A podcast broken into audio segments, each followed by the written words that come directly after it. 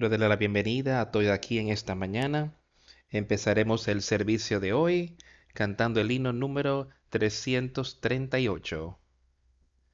Bendito sea. Número 338.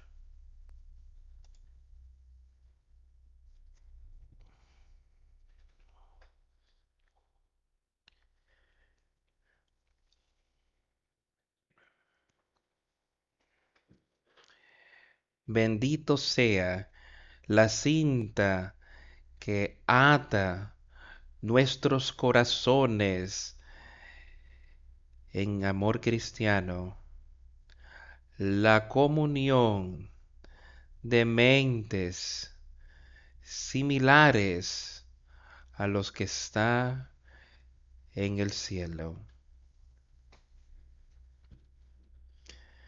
Ante el trono de nuestro Padre, derramamos nuestras ardientes oraciones, nuestros temores, esperanzas, nuestro fin es uno, nuestro consuelo y nuestras preocupaciones. Compartimos nuestros ayes similares. También cargamos nuestras cargas. Llevamos nuestras cargas mutes y a menudo nos ayudamos unos a otros, dándonos una lágrima de simpatía. Cuando somos llamados a partir,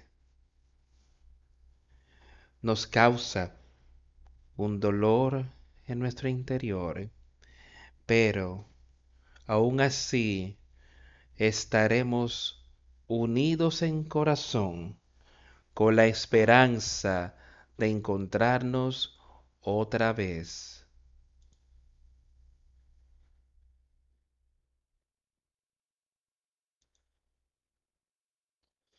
Al cantar esa canción, la primera parte de ella, bendito el cinto que ata nuestros corazones de amor cristiano. ¿Qué significa eso en realidad y qué es eso en cada uno de nosotros? ¿Entendemos lo que es ese cinto, esa atadura? Bendita sea la atadura que une nuestros corazones en amor cristiano. Y esa atadura, ese cinto que nos ata es el Espíritu Santo que nos une con Jesucristo, nos hace uno con Él. Y si somos uno con Él, entonces estamos juntos en amor cristiano, uno con el otro aquí. Y no hay división entre nosotros. Pero hay uno, la unicidad, la comunión de mentes similares, una mente como Jesucristo, una mente como Dios. Y estaremos caminando juntos,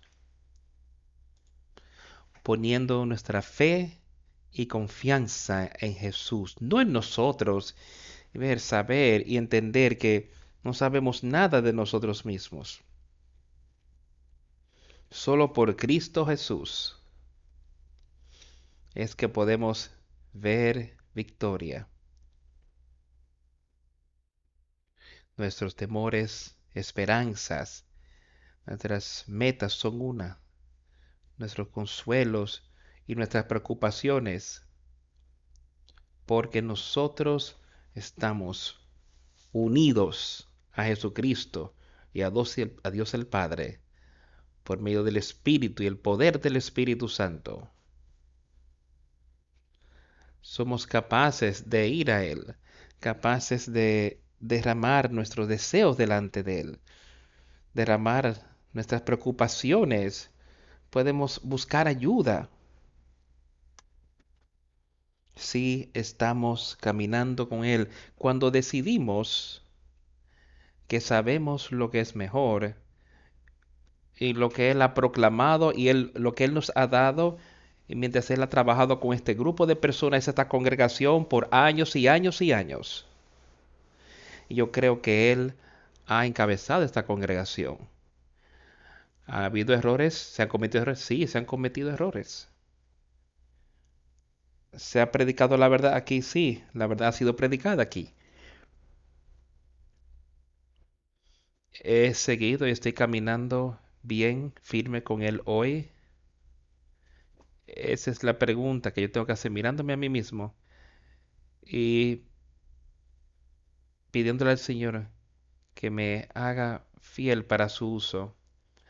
Yo sé sin duda alguna que Él tiene poder para vencer a Satanás y Él tiene poder para guiarnos en toda cosa y vamos a caminar a unicidad con Él.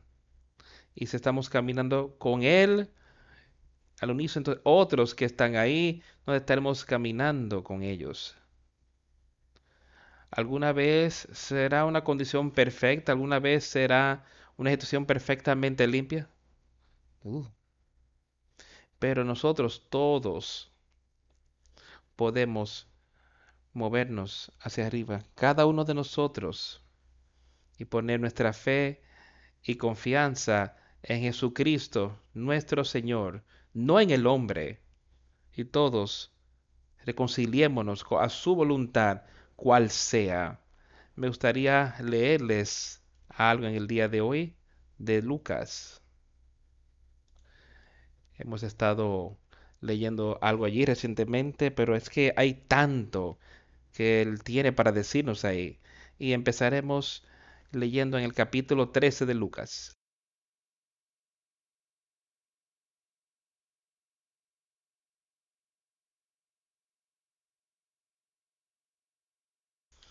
Vamos a empezar leyendo en el versículo 22 de Lucas 13.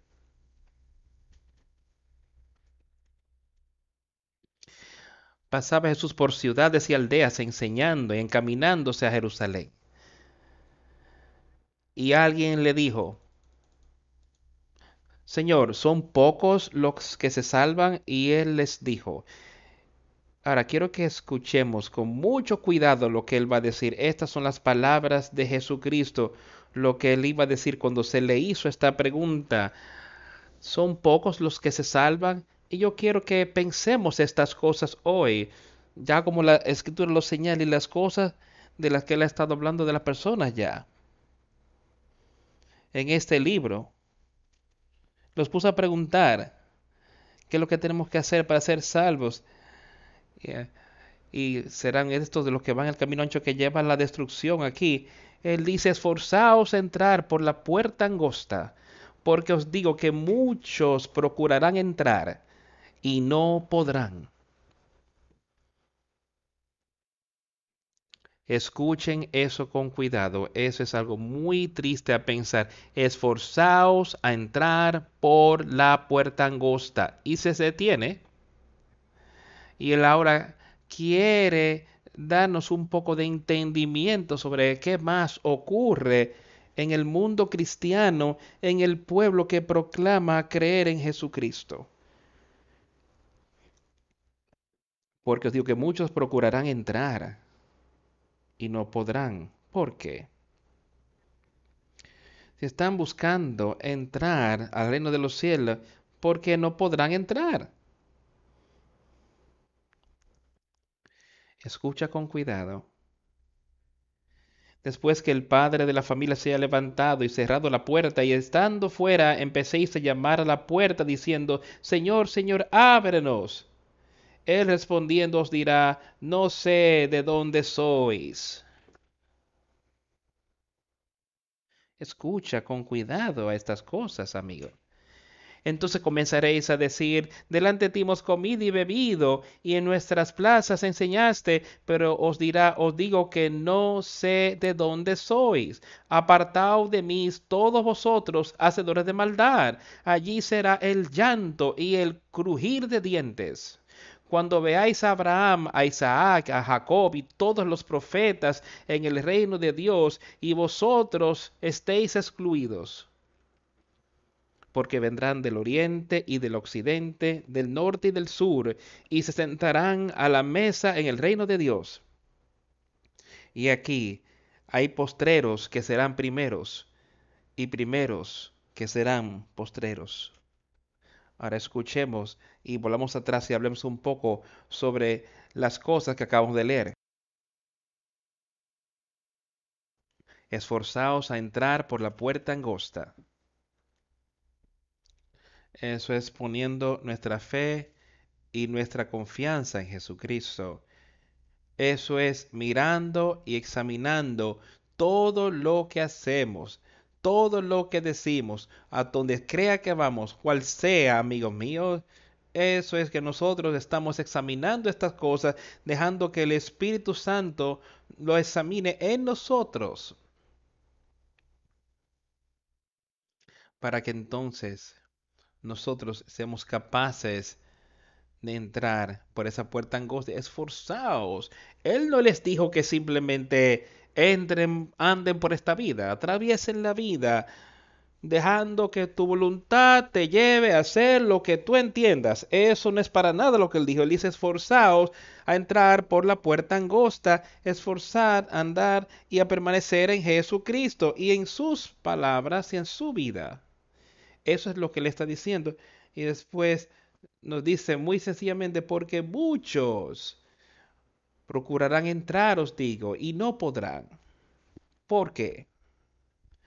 Porque no están en la disposición de ponerlo todo en las manos de Jesucristo. No están dispuestos a dejar que Él examine sus obras. No están dispuestos a escuchar a su palabra y a cumplir con las cosas que Él ha escrito aquí en este libro, a cumplir con sus palabras como Él ha querido que nosotros vivamos nuestras vidas, las cosas, las doctrinas que Él nos ha dado para que vivamos por ellas. Él dice ahí, entonces os digo, muchos, porque os digo que muchos procurarán entrar y no podrán. Ahora, ¿dónde estamos nosotros parados hoy? ¿Estamos esforzándonos para andar con Él? ¿Estamos viendo nuestra fe y confianza ahí? ¿O somos de ese otro grupo que decimos que somos y venimos a la iglesia?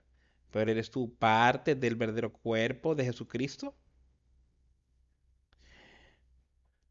¿Dónde estás tú hoy? ¿Has crecido espiritualmente en esta semana? ¿Te has, sido condenado en tus pecados? ¿Convicto de pecado? ¿Estás dispuestos a dejarlos a un lado? Él dice algunos dirán que lo harán, pero no van a poder entrar.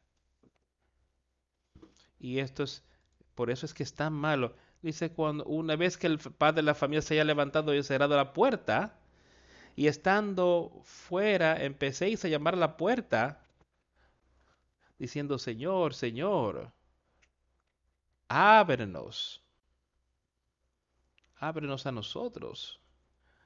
Y él contestará y os dirá, no sé de dónde sois. Si ese es el caso, va a ser eternamente muy tarde en ese momento.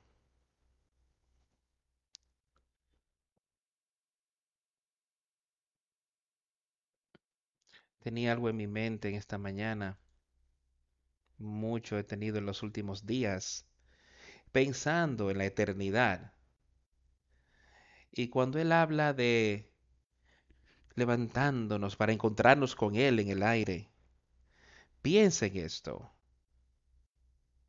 Si tú fueras a levantarte a reunirte con Él, pero miras a tu alrededor, y tus amigos más cercanos, tu familia, no se levantaron a conocerle a Él, no resucitaron, no estaban ahí.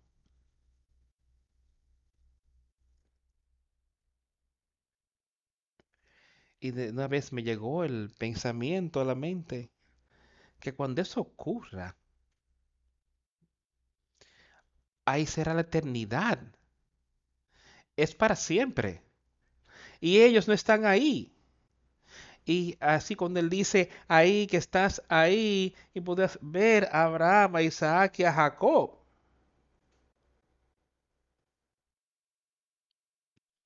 Y verás que tú eres parte de eso. Y de pensar en levantándote a conocerlo a Él y no ver a tus amigos más cercanos y pensando y sabiendo ahora que, que esto es eterno, ya es eterno con ellos, es eterno conmigo. ¿Qué podemos hacer hoy? ¿Qué puedo hacer yo hoy? Para que cada uno de ustedes pueda entender que estas palabras, que son las verdades de Dios, y nosotros compareceremos delante de Él. Y si tú no estás esforzándote para ser parte de esto con todo lo que tienes y escuchándolo a Él,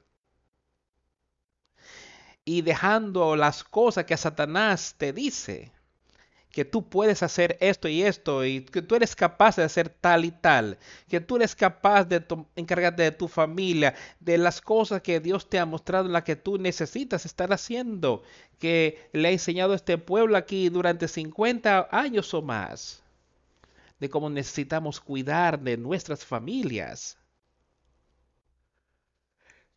Pero de repente Dices, ahora no puedo hacer estas cosas. O sea, tú no, no puedes hacerlas porque tú crees que Dios está aragán en su manera. Para nada. Él sigue siendo tan fuerte como lo ha sido, lo ha sido siempre y continuará siendo de esa misma manera. Yo quiero estar en la capacidad de buscar y encontrar a la gente que busca y nunca encuentra porque lo buscan para sus propios deseos, pero yo quiero buscar al Señor Jesús en sus condiciones para que yo pueda ver victoria al fin. Piensa en eso, que cuando Él haya sido resucitado esa puerta sea cerrada y estemos ahí parados. Y tratamos, tratamos de entrar y es eternamente tarde. Estamos hablando de la eternidad, amigos míos, no solamente una vez. Nosotros pasamos por ciertas cosas aquí en nuestras vidas. Y podíamos estar perdiéndonos en una situación y decir, bueno, está bien, hay algo más, eso vendrá más tarde y podremos ser parte de eso. Y tendremos bueno aquí en esta vida, pero si perdemos en esto, es eternamente muy tarde. Jamás, jamás, jamás tendrás otra oportunidad otra vez. Yo quiero que entiendas estas cosas. Yo quiero que tú sepas cuán serio esto es con nosotros espiritualmente. Y obedezcámoslos a Él. Hagámosle caso. Señor, Señor, ábrenos y él contestará y os dirá, no sé de dónde sois. Lo que son, lo que tú eres. No quiero jamás escuchar eso. Yo quiero estar en la capacidad de escuchar, entra en mi reino. Bien hecho, buen siervo y fiel. Y yo sé que tú tienes esa oportunidad de saber esto y tú la tienes hoy de hacerlo. Si tan solo sigues sus palabras. Y entonces empezarás a decir, hemos comido y bebido en tu presencia y en nuestras plazas enseñaste. Dile, Jesucristo, diciéndole a Dios, ¿qué ha pasado ahí? hemos comido y bebido en tu presencia y tú ahora vienes, escuchas su palabra y has escuchado su palabra ser enseñada, pero os dirá, os digo que no sé de dónde sois. Apartaos de mí, todos vosotros, hacedores de maldad. Y si no estamos andando conforme a sus palabras hoy, estamos andando en iniquidad. Escucha con cuidado y allí será el llanto y el crujir de dientes. Recuerda, él cerró la, la puerta. Están tratando de convencerle qué tan buenos eran. Y él dice, nunca os conocí. Apartaos de mí. Nunca para estar otra vez en la presencia de Dios o en la presencia de los justos. De ser echado en ese lago de fuego con Satanás y la bestia y todo lo que es malo. Y entonces dice cómo habrá tan llanto. Eso me ha molestado esta semana pensando en cuando llegue ese momento y alguien inmediatamente pueda ver he sido dejado fuera. He sido dejado fuera. Y eso no es algo que va a venir la próxima semana y lo puedo cambiar. Esto es por la eternidad.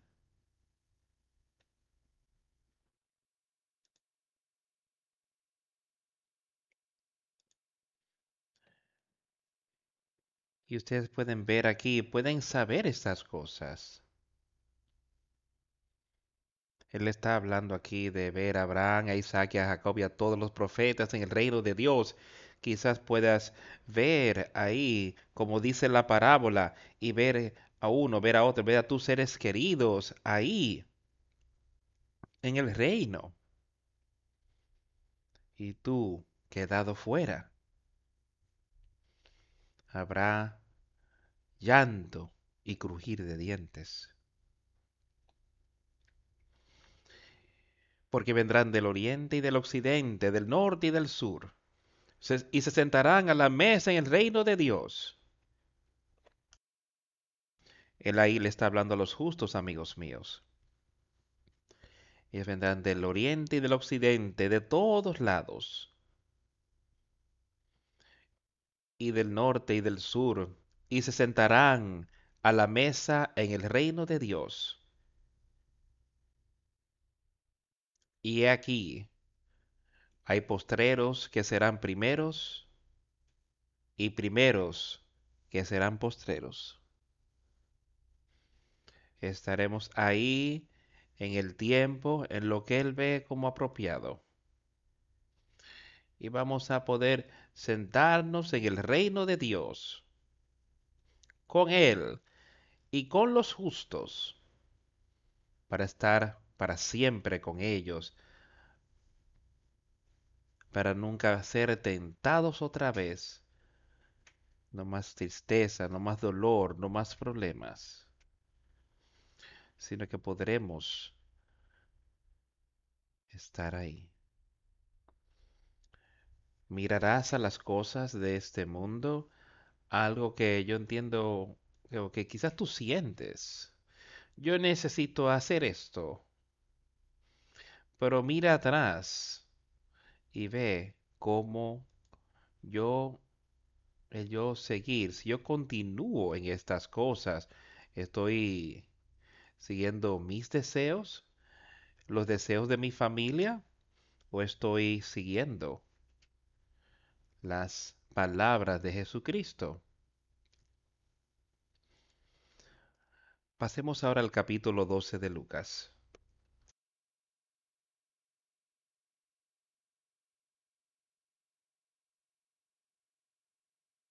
Vamos a empezar leyendo aquí. Empecemos a leer en el versículo 13. Le dijo uno de la multitud, maestro, di a mi hermano que parta conmigo la herencia. Mas él le dijo, hombre, ¿quién me ha puesto sobre vosotros como vuestro partidor? Y les dijo, mirad y guardaos de toda la avaricia, porque la vida del hombre no consiste en la abundancia de los bienes que posee. Tengan cuidado con las cosas de este mundo y lo que el Señor nos ha dado. No mira a tus hermanos y tengas avaricia en tu corazón o codicia de lo que Él tiene. Él dice, ¿quién me hizo, quién me ha puesto sobre vosotros como juez partidor de las cosas de lo natural? Eso no es para lo que Él vino. Él vino para darnos vida espiritual. Si yo podamos discernir las verdades de Dios, después Él dice a ir, mirar y guardaos de toda la avaricia. Estas son palabras de Jesucristo. Porque la vida de un hombre no consiste en la abundancia de los bienes que posee, las cosas mundanas, pero sino que la vida espiritual de un hombre consiste de esa sabiduría y conocimiento espiritual que viene solamente por ese nuevo nacimiento del Espíritu Santo viniendo en ti. Eso es lo que debemos tener. Tenemos que tenerlo. No hay manera en la que yo pueda entrar al reino de Dios. A excepción de yo tener ese nuevo nacimiento. Mirar y guardaos de toda la avaricia. No dejes que eso esté en tu mente y ni una sola vez, porque la vida de un hombre no consiste en la abundancia de los bienes que posee, o sea, los bienes mundanos. Pero yo quiero ver esa parte ahí y hablar un poco sobre la parte espiritual y decir que la vida espiritual de un hombre consiste de la abundancia de esas bendiciones espiritual que Él posee con el Espíritu Santo dentro de Él. Así es como nuestra vida espiritual puede crecer y podemos acercarnos más, más cerca a Dios el Padre. Podemos acercarnos más cerca a Él. Me parece que vi algo recientemente, una cita de un viejo predicador, él dice que más vale mejor tratar de vender el océano Atlántico en un barquito de papel como tratar de entrar al reino de Dios sin el Espíritu Santo, sin ese nuevo nacimiento. Nunca va a pasar. Sería imposible para tú hacer lo que él dice y será imposible para ti entrar en el reino de Dios sin ese nuevo nacimiento, sin ese Espíritu Santo en ti. Y él les habló una parábola. La heredad de un hombre rico había producido mucho. Y él pensaba dentro de sí diciendo, ¿qué haré? Porque no tengo donde guardar mis frutos. Y él dijo, esto haré, derribaré mis graneros y los edificaré mayores, y allí guardaré todos mis frutos y mis bienes. Y diré a mi alma, alma, muchos bienes tienes guardados para muchos años, repósate, come, bebe, regocíjate. Pero Dios le dijo, necio. Escucha con cuidado, necio. Esta noche vienen a pedirte tu alma. Y lo que has provisto, ¿de quién será? Así es el que hace para sí tesoro y no es rico para con Dios. Ahora, eso no solamente significa que esta, esta palabra significa mucho y vamos a volver a hablarla. Mm, vamos a tratar de dividirla un poco. Empecemos aquí. Dice que la heredad de cierto hombre rico había producido mucho. Este hombre tenía muchos de los bienes de este mundo. Las cosas que le estaba, produciendo gran cosecha y mucho. Él pensó para sí, oh, ¿qué voy a hacer? Porque no tengo espacio a donde guardar todos mis frutos. ¿Qué he de hacer? Dice él. Ahora, él tenía todas estas cosas él era rico a su propia manera. Y cuando él vio que su abundancia estaba él, él no fue al Señor y le dijo, ¿qué hago? cómo he de utilizar estas cosas, he empezado a utilizarlas por su propio bien, para su propio placer.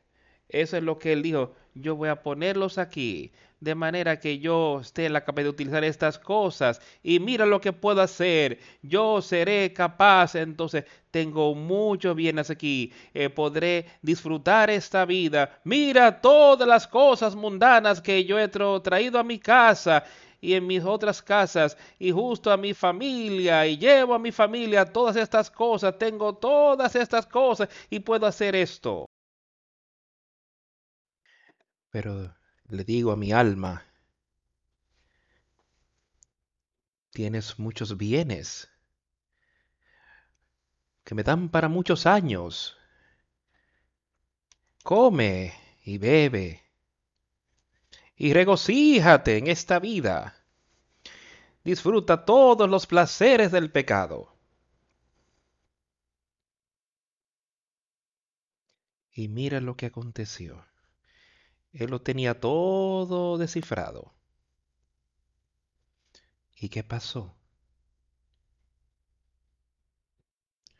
Pero Dios le dijo a él, necio, esta noche vienen a pedirte tu alma. ¿Y lo que has provisto de quién será? Todas las cosas que tú traíste, todas las cosas que tú crees que estás haciendo para satisfacer las inclinaciones naturales de alguien, lo que ellos quieren hacer, como ellos sienten que esto es algo que será bueno para mí, no importa si va en contra de cómo el pueblo de Dios se le ha enseñado.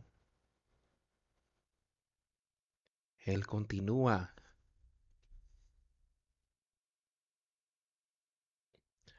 Así es el que hace para sí tesoro y no es rico para con Dios.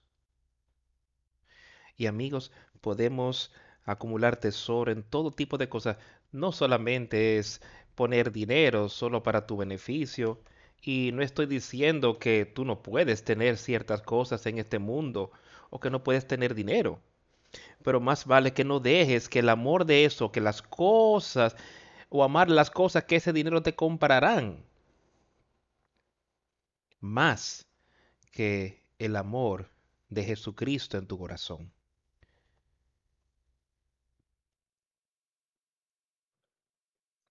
Él dice, aquellos son Así es el que hace para sí tesoro y no es rico para con Dios. Ser rico para con Dios.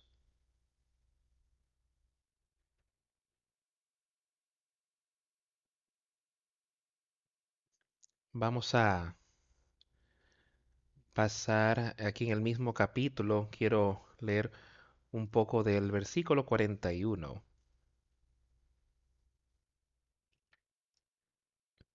Vamos a leer un poquito, unos versículos antes. Vamos a empezar en el versículo 37 del mismo capítulo, capítulo 12. Bienaventurados aquellos siervos a los cuales su Señor cuando venga halle velando. De cierto os digo que se ceñirá y hará que se sienten a la mesa y vendrá a servirles. Cuando Él venga a la tierra, Él encontrará fe. ¿Encontrará fe en ti? ¿O encontrará que tú has decidido que tú quieres tomar las cosas en tu propio control? Y si Él viene, y aunque venga la segunda vigilia, aunque venga la tercera vigilia, si los hallare así bienaventurados son aquellos siervos, no importa cuándo venga, ellos están preparados, ellos están obedeciendo a su palabra, ellos no están dejando que Satanás los desvíe, sino que están obedeciendo las palabras de Jesucristo y ni siquiera importa si Él viene en la segunda vigilia o la tercera vigilia. Si los hallare así, dice, bienaventurados son aquellos siervos. Y él podrá entonces de llevarlos a su reino. Pero saber esto, que si supiese el padre de la familia a qué hora el ladrón había de venir, valería ciertamente y no dejaría minar su casa. Vosotros, pues, también estad preparados. Estad preparados, dice él el ladrón está ahí, el ladrón está tratando de destruir tu hogar, tu vida espiritual, el enemigo está ahí.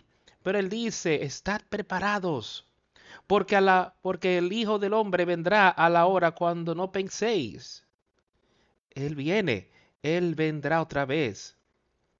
Quizás no sea cuando tú pienses, solo como hemos, así como hemos leído. El hombre allí mirando hacia adelante pensando, tengo todos estos bienes. Come, bebe y regocíjate. Y fue justo antes de que se le pidió el hambre y no entendió, sino que fue justo antes de ir a la eternidad. Y esto puede ser el caso para cualquiera de nosotros que está aquí sentados hoy. ¿Estás tú listo? Dice, estar preparados también. Porque a la hora que no penséis, el Hijo del Hombre vendrá.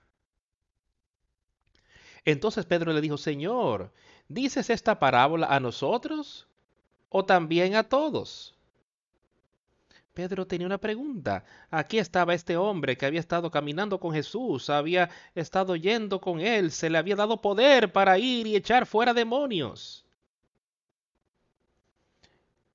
Y entonces aquí dice él, ¿dices esta parábola a nosotros? O sea, ¿es eso para nosotros o eso es para otros? Es para todos los hombres. Y dijo el Señor, ¿quién es el mayordomo fiel y prudente, al cual su Señor pondrá sobre su casa, para que a tiempo les dé su ración? Bienaventurado aquel siervo, al cual cuando su Señor venga, le halle haciendo así. ¿Ves lo que él continúa diciéndonos? Él quiere que sus siervos continúen caminando con él. Y cuando él regrese, ¿qué es lo que él va a encontrar? ¿Los va a encontrar en ti o va a encontrar algo diferente, amigos. No dejemos que Satanás nos engañe y después que Él nos haya traído tan lejos, devolvernos a esa casa de la que salimos. Vamos hacia adelante con el Señor. ¿Quién es el mayor, el mayor fiel y prudente al cual su Señor pondrá sobre su casa para que a tiempo les dé su ración? Bienaventurado aquel siervo al cual, cuando su Señor venga, le haya haciendo así. Eh, de, en verdad os digo que le pondrá sobre todos sus bienes. Él te, hallará, te hará gobernante, te pondrá sobre todo lo que tienes en la tierra, todo lo que Él tiene también. Él te dará a ti poder sobre Satanás, sobre el pecado. Él te dará conocimiento y entendimiento de manera que tú puedas conocer cuál es su voluntad. Mas si aquel siervo dijera en su corazón, mi señor tarde en venir y comenzare a golpear a los criados y a las criadas y a comer y a beber y a embriagarse.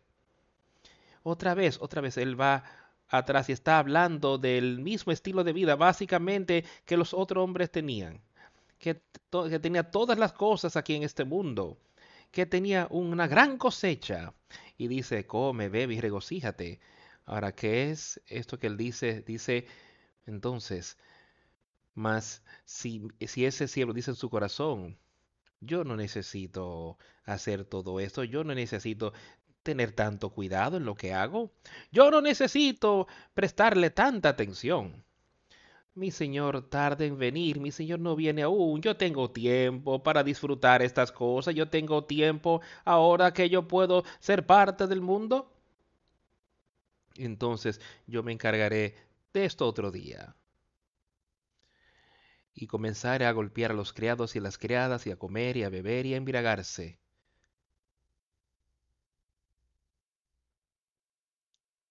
No mantener a nuestro Señor primero, como número uno. Vendrá el Señor de aquel siervo en día que éste no espera y a la hora que no sabe, y le castigará duramente y le pondrá con los infieles.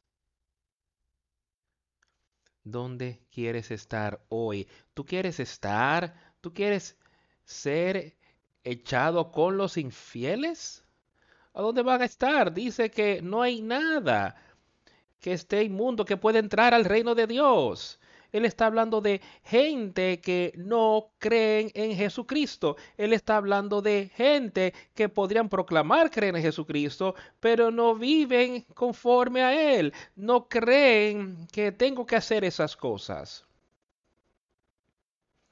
Él dice, lo voy, pondré, lo pondrá. Sea, supondró los infieles. ¿Dónde quieren estar, amigos míos? ¿Quieren ser parte de la vida eterna? ¿O quieren ser, quieren ser parte de los infieles? Aquel siervo que conociendo la voluntad de su Señor no se preparó ni hizo conforme a su voluntad, recibirá muchos azotes.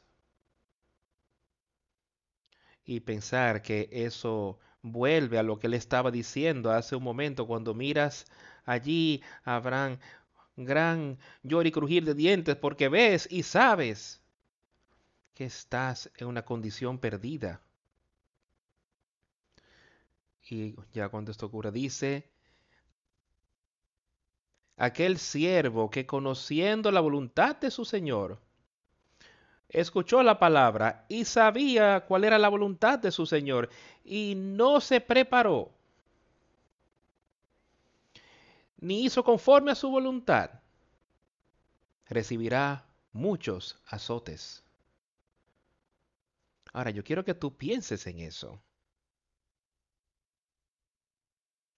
Tú podrás entender que estás perdido y que tienes esa oportunidad, pudieras haber escuchado, pudiste haber caminado, pudiste haber hecho la voluntad del Señor. Y, y te traiste gran tristeza, dice que tú recibirás muchos azotes. Mas el que sin conocerla hizo cosas dignas de azotes, será azotado poco. Porque a todo aquel a quien se le haya dado mucho, mucho se le demandará. Y al que mucho se le haya confiado, más se le pedirá. Y quiero decirte que el Señor, que Él nos ha dado a nosotros, porque al que mucho se le haya dado, mucho se le demandará. Nosotros, cada uno de nosotros, desde ese nuevo nacimiento, a ti se te ha dado mucho y se te requiere de ti que le devuelvas a Jesucristo, que le devuelvas a su reino. Y en cualquier manera que Él entiende, tú has recibido mucho. Y Él dice ahí que a quien se le haya dado mucho, mucho se le demandará y mucho se te demandará a ti. ¿Qué es eso? Se te va a requerir que andes y permanezcas en el reino de Dios. Que eches a un lado las cosas de este mundo y que camines con Él. Eso es lo que se te va a requerir a ti. Y el hombre mirará a eso como mucho. De que se te ha dado por vencido, pero no será nada lo que tú hayas dejado comparado con perder tu alma. Solo estarás cediendo las cosas del mundo, pero estarás ganando vida eterna. Estarás ganando paz, estarás ganando esperanza, estarás ganando vida en abundancia aquí en esta vida.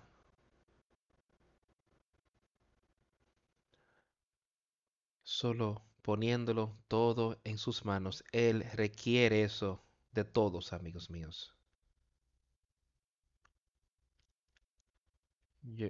Fuego vine a echar en la tierra, ¿y qué quiero si ya se ha encendido? de un bautismo tengo que ser bautizado. Y cómo me angustio hasta que se cumpla. Él ha venido a poner fuego sobre la tierra y ese fuego puede arder y quitar nuestros pecados, destruirlo. Pero él dice que, supongo que, yo ven, ¿pensáis que he venido para dar paz en la tierra? Os digo no, sino disensión. Y otra vez, estas son las palabras de Jesucristo. ¿Y qué está diciendo él? Yo ¿Pensáis esto es lo que las personas estaban diciendo? ¿Pensáis que he venido para dar paz en la tierra? No.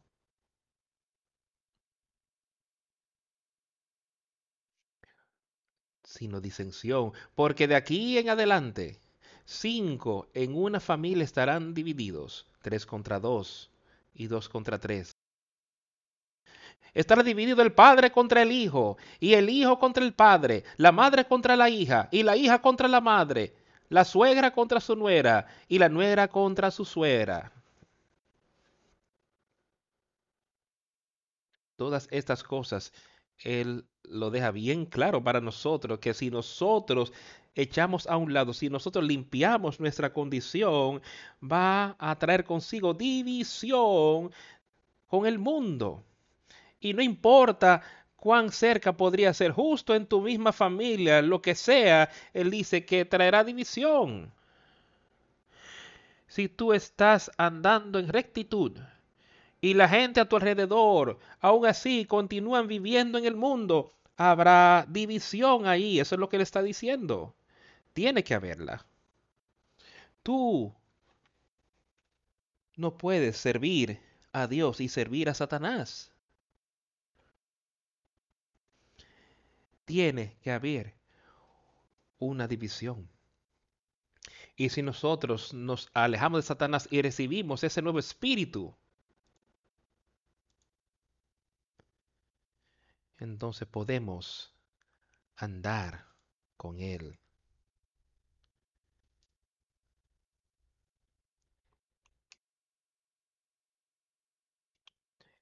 Él también decía también a la multitud, cuando veis la nube que sale del poniente, luego decís, agua viene y así sucede. Y cuando sopla el viento del sur, decís, hará calor y lo hace. Hipócritas, sabéis distinguir el aspecto del cielo y de la tierra. ¿Y cómo no distinguís este tiempo?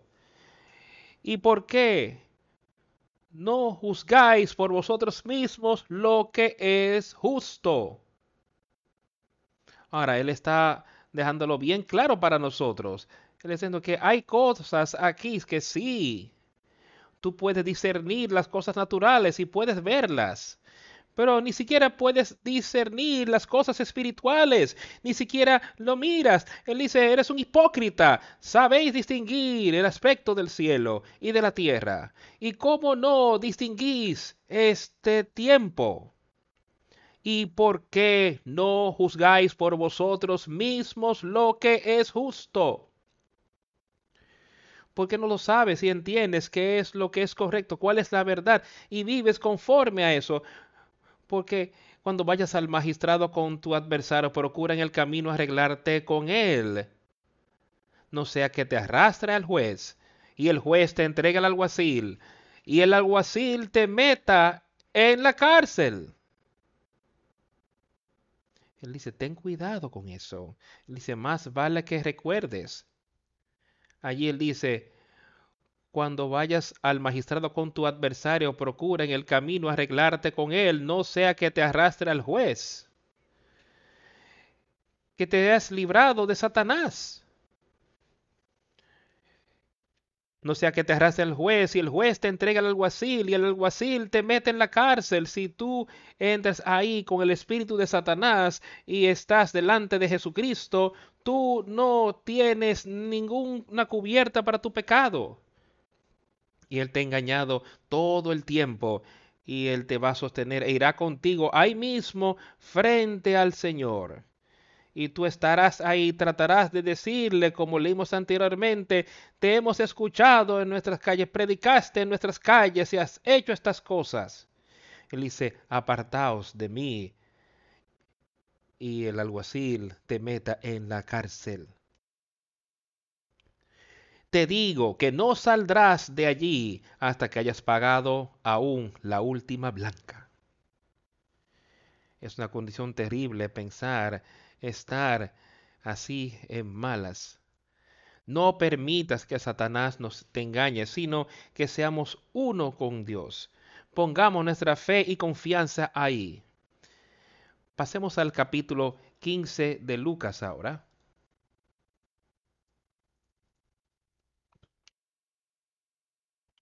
Esta parábola ha sido leída muchas, muchas veces yo quiero leerla otra vez y quiero que pensemos en la misericordia de lo que Dios tiene para su pueblo, de lo que va a acontecer.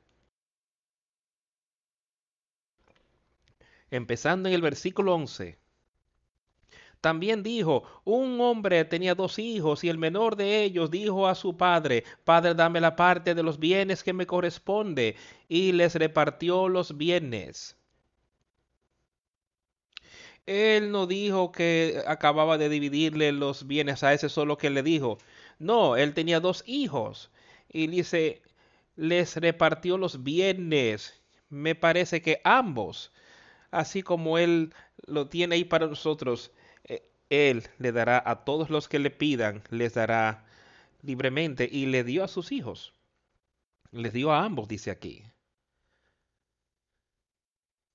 Y les repartió los bienes no muchos días después, juntándolo todo el hijo menor, se fue lejos a una provincia apartada, y allí desperdició sus bienes viviendo perdidamente. Y cuando todo lo hubo malgastado, vino gran hambre en aquella provincia y comenzó a faltarle. Y fue y se arrimó a uno de los ciudadanos de aquella tierra, el cual le envió a su hacienda para que apacentase cerdos y deseaba llenar su vientre de las algorrobas que comían los cerdos, pero nadie le daba. Y volviendo en sí dijo, ¿cuántos jornaleros en casa de mi padre tienen abundancia de pan y yo aquí perezco de hambre? Me levantaré e iré a mi padre y le diré, Padre, he pecado contra el cielo y contra ti. Ya no soy digno de ser llamado tu hijo hazme como uno de tus jornaleros. Y levantándose vino a su padre. Y cuando aún estaba lejos, lo vio su padre y fue movido a misericordia y corrió y se echó sobre su cuello y le besó. Ahora, volvamos y hablemos, un poco de algunas de las cosas que acontecieron aquí. Muy rápidamente lo que había repartido los bienes entre sus hijos. Uno de ellos tenía todo esto y dijo, mira lo que tengo. Y fue y empezó a vivir esa vida perdida. No vivió conforme a las cosas que se les habían enseñado. ¿Y qué ocurrió? Él malgastó el dinero y pronto se le había ido todo. Pero él podía recordar él pensó que no había nada bueno aquí en esta vida. Pero podía recordar, diciendo, mi familia, mi padre, él tiene siervos que les está yendo mejor que a mí. Él dice, yo volveré a mi padre y le diré, Padre, he pecado contra el cielo y contra ti. Él vio cuál desecho estaba, él vio el error que había cometido. Y dice, y ya no soy digno de ser llamado tu hijo. Hazme como uno de tus siervos, fue lo que le dijo. Y así lo hizo. Y levantándose vino su padre, y cuando aún estaba lejos, lo vio su padre, y fue movido a misericordia, y corrió, y se echó sobre su cuello y le besó. Y el hijo le dijo, Padre, he pecado contra el cielo y contra ti, y ya no soy digno de ser llamado tu hijo. Pero el padre dijo a sus siervos, cuando el padre vio al hijo arrepentido y vio lo que estaba ocurriendo ahí, que mi hijo había estado muerto, pero ahora está vivo, ha regresado. ¿Qué podemos hacer por él ahora? Su padre no fue a decirle lo mal que había hecho. No, se había arrepentido y lo vio, vio su error. Él se arrepintió. ¿Y qué hizo el Señor? ¿Qué hizo su padre? Y el padre le dijo a su siervo, sacar el mejor vestido y vestidle, y poner un anillo en su mano y calzado en sus pies, y traed el becerro gordo y matadlo, y comamos y hagamos fiesta. Ahora, esta es una situación que ellos querían disfrutar, disfrutar las cosas de aquí, pero era una celebración de alguien que había vuelto de esas tinieblas, volviendo a la vida no estaban mm, haciendo estas cosas solo por adorar y entretenerse a sí mismo con las maneras del mundo, sino que él dijo, traed el becerro gordo y matadlo y comamos y hagamos fiesta. ¿Sabe que en otra parábola él habla de que una, cuando una oveja se pierde, el hombre la deja y va y la encuentra y regresa y se regocija grandemente porque había hallado esa sola oveja. Y dice que en los cielos los ángeles se regocijan más por un pecador arrepentiéndose que en los 99 justos que ya no tienen necesidad de ese arrepentimiento. Ahora, eso es lo que hará por todos nosotros hoy. Pongamos nuestra fe, pongamos nuestra confianza ahí en Él. Porque este mi hijo muerto era y ha revivido, se había perdido y es hallado, y comenzaron a regocijarse. Ahora, su otro hermano su, y su hijo mayor estaba en el campo, y cuando vino y llegó cerca de la casa oyó la música y las danzas. Y llamando a uno de los criados, le preguntó qué era aquello. Él le dijo, tu hermano ha venido y tu padre ha hecho matar al becerro gordo porque por haberle recibido bueno y sano. Entonces se enojó y no quería entrar. Salió por tanto su padre y le rogaba que entrase. Él no entendía lo que estaba pasando, él estaba enojando, enojado. Pero su padre fue a donde él a explicarle para que pudiesen todos estar al unísono, para juntarlos.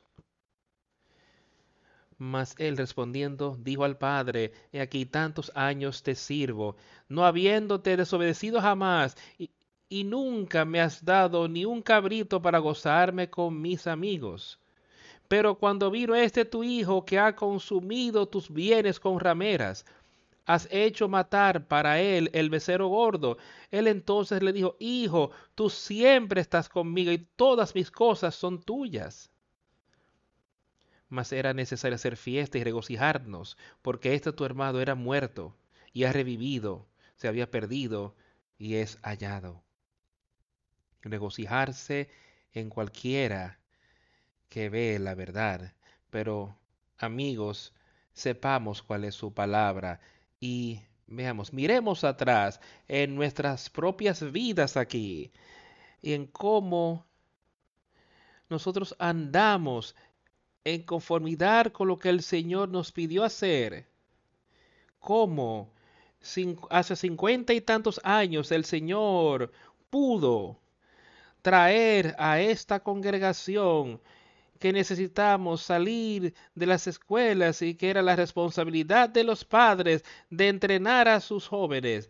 Era la responsabilidad de los padres de hacer esas cosas y como otras cosas que Él ha hecho por nosotros, como Él nos ha mostrado lugares donde, tenemos, de los que tenemos que alejarnos. Que si queremos animar a nuestros jóvenes a que se vistan y a que anden conforme a la voluntad de Dios, que no los llevemos a lugares y que lo, sí los llevemos y que lo llevamos a lugares donde las personas se están vistiendo y no actuando conforme a como el Señor dice. Aquí ellos se vestían de una manera muy mala. Que no hagamos estas cosas. Estas son cosas, pero ahora, ¿estamos pensando que el Señor está dilatándose en venir? Y voy a salir y hacer lo que yo quiera hacer. Él nos dará. Si miramos hasta decimos, bueno, yo no puedo hacer estas cosas, yo no tengo el entendimiento. Hay diez veces que los padres quizás no tuvieron la oportunidad o no pudieron hacer ciertas cosas, pero el cuerpo se junta, el cuerpo de Cristo trabaja junto en este tipo de situaciones y, y tenemos y hemos podido crecer espiritualmente como las personas eran este tiempo. ¿Estamos creciendo espiritualmente como deberíamos hoy? ¿Estamos dejando que Satanás venga gradualmente y nos destruya? Necesitamos ser ese cuerpo que está trabajando junto y como hemos hablado y como ya está escrito sobre todo ese cuerpo, diferentes partes de ese cuerpo, y que todos tienen una función, pero si algo está mal con una de ellas, daña todo el cuerpo, lo perjudica. Yo quiero ver a este cuerpo eh, de iglesia crecer espiritualmente. Yo no estoy interesado en simplemente verlo crecer con mucha gente. Sí, me encantaría ver a cada banco, cada asiento lleno con vida espiritual. Pero quiero verlo crecer espiritualmente. Quiero ver a cada uno de ustedes crecer espiritualmente obedeciendo a Jesucristo y no dejando que Satanás venga y que trate de, decirte o enseñarte que hay ciertas cosas que sí, tienes que hacer esto. Eh, hay un cuerpo de la iglesia aquí y ha funcionado bien y va a continuar el cuerpo de Cristo va a continuar funcionando bien hasta el fin de los tiempos. El problema es, el asunto es que quieres ser tú parte de ese cuerpo. ¿Estás tú dispuesto a ser parte de ese cuerpo? Él dice, sí, hay personas ahí que querían ser parte del, pero no estaban dispuestos a ser parte de ello. Y eso es lo que tú vas a hacer. ¿Estás, dispuesto a ser parte de ese cuerpo de Cristo? ¿O quieres decir, bueno, sí, yo quiero hacer todo, pero yo todavía quiero ser parte de esto por aquí? Eso no va a funcionar. No funcionó en aquel momento y no funcionará ahora. Ha llegado el momento para crecer. Es el momento para que nosotros oigamos la palabra y vivamos por ella, amigos míos.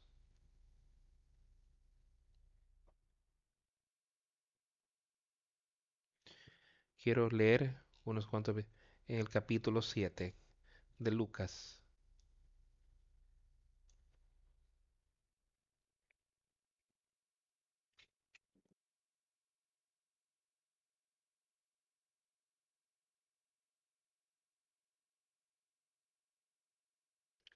Empezando en el versículo 31.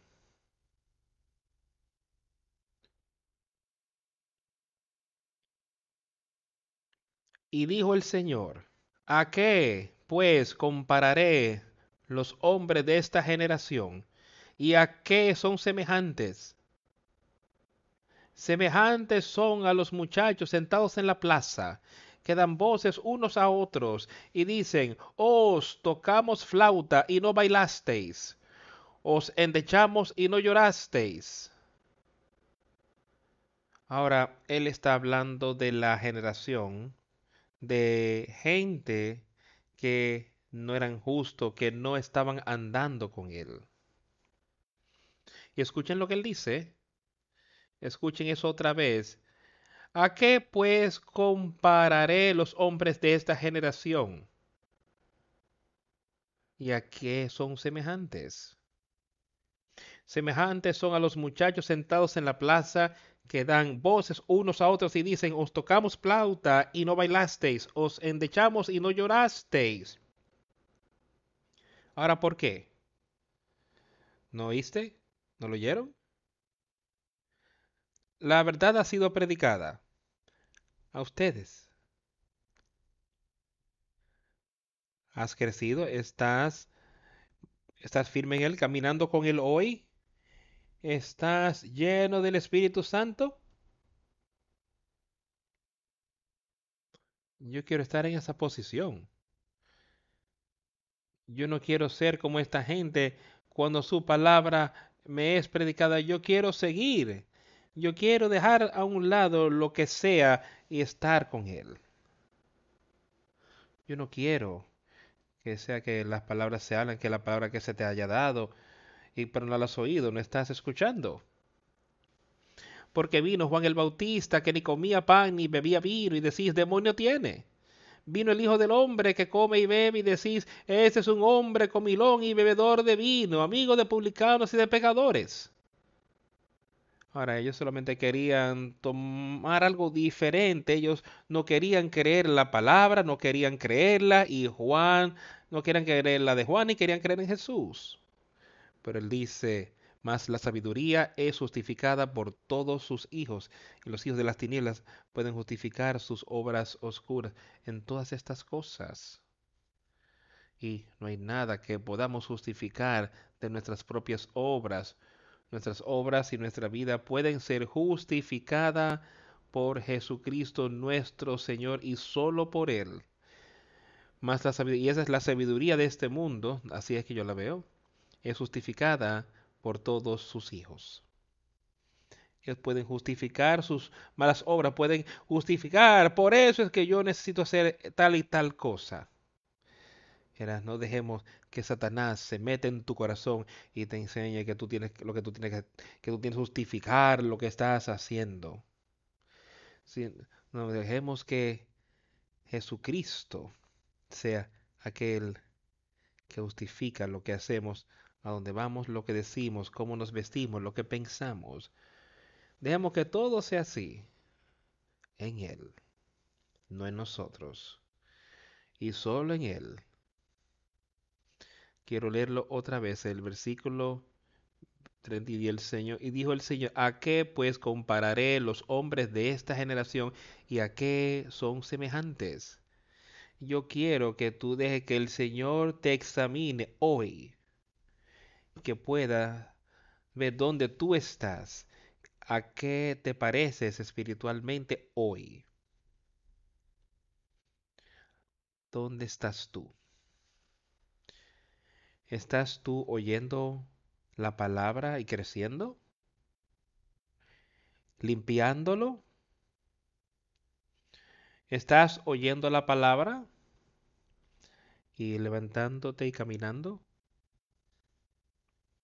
Y diciendo, tómame, regocíjate mi alma, tiene muchos bienes para ti, muchos años de vida, come, bebe y regocíjate, embriágate.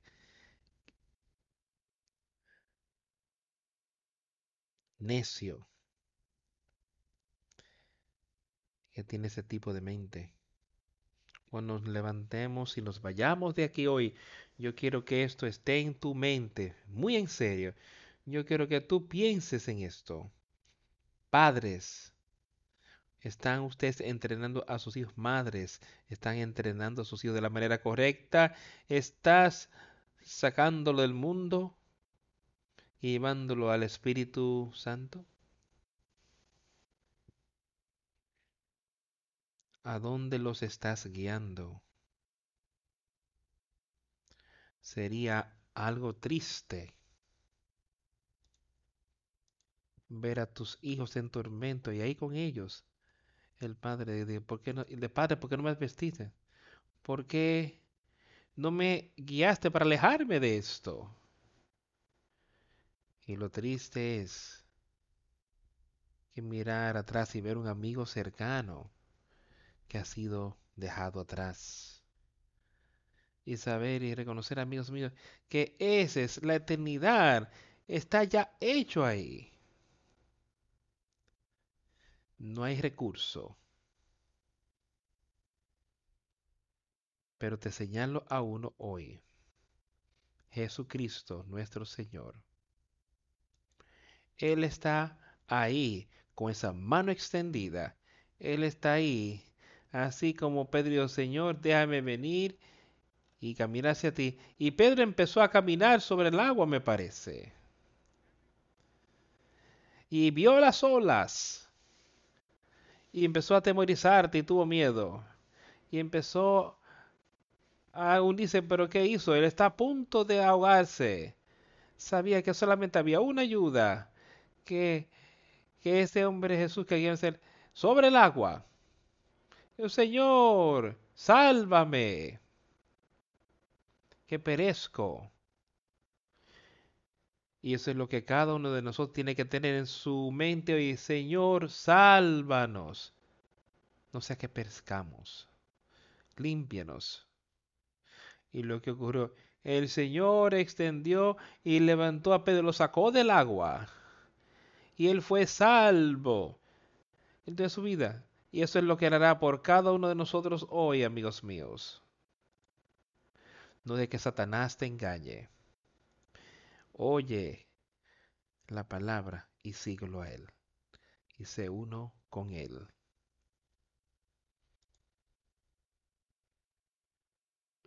Vamos a, Vamos a cantar el 341.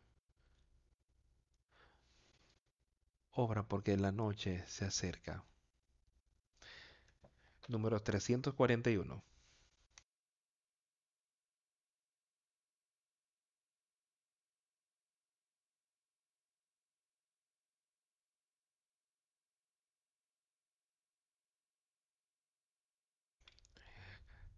Trabaja porque se aproxima la noche.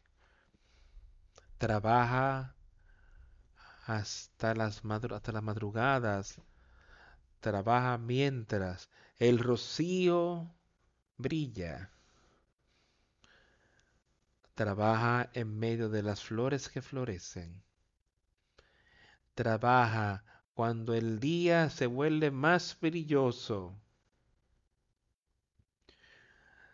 trabaja en el brillante sol.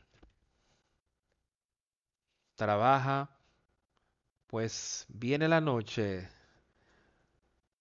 cuando se acabe el trabajo del hombre. Trabaja, pues viene la noche. Trabaja hasta el soleado mediodía llena las horas más brillantes con labor, porque pronto y seguro viene el descanso. Dale a cada minuto que pasa algo para atesorar. Trabaja, pues se acerca la noche cuando ya el hombre no trabaja más. Trabaja, pues la noche viene. Debajo de los cielos del atardecer, mientras sus colores brillantes siguen brillando. Trabaja, porque la luz se va rápido trabaja, trabaja hasta que el último haz de luz ya no sea más y que no brille más. Trabaja mientras la noche se oscurece, cuando se acabe el trabajo del hombre.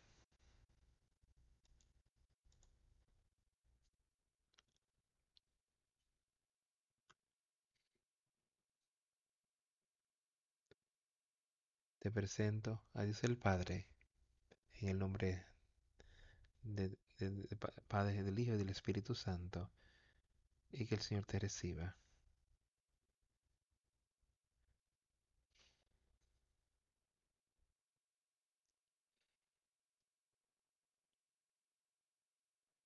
Te bautizo en el nombre del Padre, y del Hijo, y del Espíritu Santo, y que el Señor te reciba.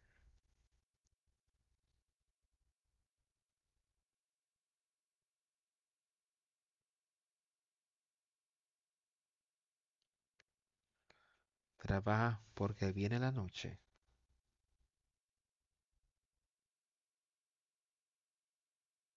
Creo que Eso resume nuestro mensaje de hoy. Trabaja hasta las horas de la mañana. Trabaja mientras el rocío cae. Trabaja en medio de las flores que florecen. Trabaja cuando el día esté más brillante. Trabaja en el sol que arde. Trabaja pues se acerca la noche cuando ya eh, se terminó el trabajo del hombre. Y cuando su trabajo haya terminado, cuando tu obra y la mía haya terminado aquí en la tierra,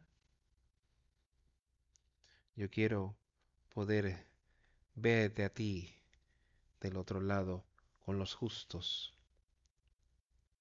Tenemos esa oportunidad hoy por medio de Jesucristo, nuestro Señor.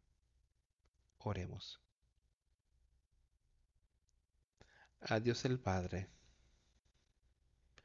Te damos gracias por las maravillosas palabras de vida que nos has dado hoy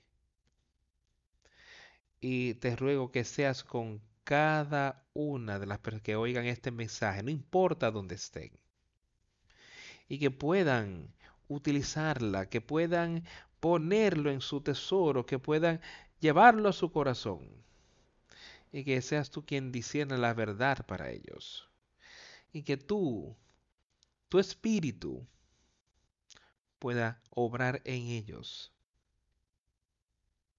que ellos puedan ver si se han desviado, que puedan ser como ese joven que regresó y se arrepintió. Y tú pudiste renovarlo a la casa de su padre, restaurarlo.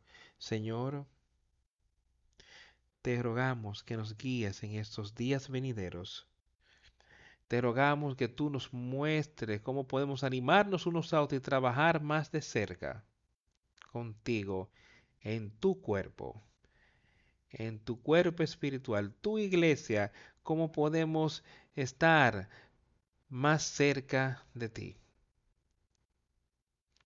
y quitar el pecado de nuestras vidas. Vimos que sea con aquellos que están teniendo dificultad hoy, Señor que los fortalezcas, que seas con ellos en los días venideros. Y pedimos todas estas cosas en nombre de Jesús. Amén.